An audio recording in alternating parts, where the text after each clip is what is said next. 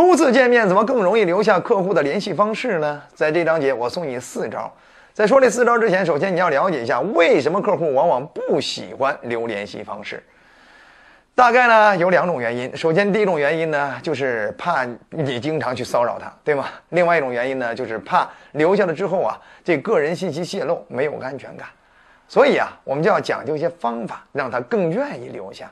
首先，第一种方法呢叫干货吸引法。我们可以针对对方的需求，设置一些相应的干货，激发对方的好奇心或需求欲，让对方主动来加我们。举例，你是一个修轮胎、卖轮胎的啊，你可以根据对方的轮胎的迹象啊，跟对方说：“哟，你这轮胎啊，现在已经有些小裂缝了，这影响行车安全呀。”啊，不过呢，我这倒是有一些啊，让你平常怎么样保养轮胎的一些方方法啊，包含我们的用车的一些相应的方式技巧。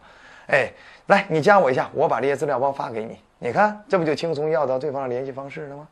其实，无论你做任何行业，都有你懂而对方不懂，你会而对方不会的地方，这就是认知鸿沟。哎，你站在认知高地上，他在认知洼地上，那么你就可以设置一些对方不懂、对方有需要的干货，这些作为免费的资料，他想要吗？想要就得留下联系方式。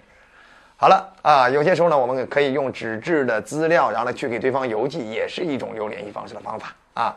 好了，那这是一种方式啊。那除此之外，还有第二招轻松要到联系方式的方法，那就是承诺索取法。我们可以跟对方讲条件，要承诺。比如，你可以这么跟对方说：“先生，我如果去找经理去申请优惠价格的话，是必须要提供您的真实的电话号码的。”我一会儿上去找经理，经理的助理呢会给您的电话号码发一条短信去进行确认的。如果收不到您的确认信息，他是断然不可能同意的。哎，你看你这样跟对方讲条件，是不是更容易索取到对方联系方式呢？但除此之外，还有第三招轻松要到对方联系方式的方法，那就是利益诱惑法。哎，你可以设置一些小赠品、小礼品，或者是呃一些优惠券或者抽奖的机会，来诱惑对方，用利益驱动对方留下联系方式，或者扫你们的二维码。就像有些卖水果的啊，他为了能够经常触达到自己的客户啊，你在临走的时候，叭送你一个小包装。哎，今天你都已经拿着小包装了啊，他跟你说，哎，扫一下这个码，这个包装盒的礼品就可以拿走了。你想想，你都拿到了，你觉得这已经是你的了，你还愿意退回去吗？你不愿意，所以你就会乖乖的扫码。有些餐厅不也经常这样吗？哎，在你离开餐厅的时候，他在门口吧送你一个小礼物，你都已经拿着了，嗯，他再给你来个二维码，扫一下，关注一下就 OK 了。好了，你那时候很习惯性的就会关注他，这样的话，他以后经常就可以用他的营销信息来触达到你。好，那除此之外，还有第四招轻松要到联系方式的方法，那就是从众效应法。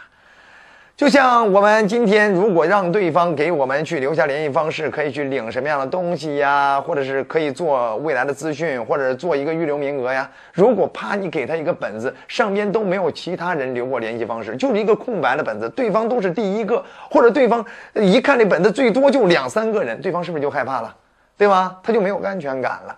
啊，所以呢，你要想办法拿一些很多人信息的这种本子，那对方呢基本上都会往上填，所以你可以把有些老客户信息也继续往上填一填，对不对？带动一下对方啊，甚至你拿了一些本子，其实都是带着以前老客户信息的啊，前面叭叭叭叭一页一页翻啊，对方非常有安全感啊，一点不犹豫，直接就写上自己的联系方式了，没错吧？好了。希望以上四种方法可以未来让你轻松的借助第一次就留下对方的联系方式，让你可以轻松的以后做你的营销触达的动作。觉得好就点赞、转发、好评、收藏。还想掌握更多销售之道，欢迎订阅我们的专栏。我们后期再见。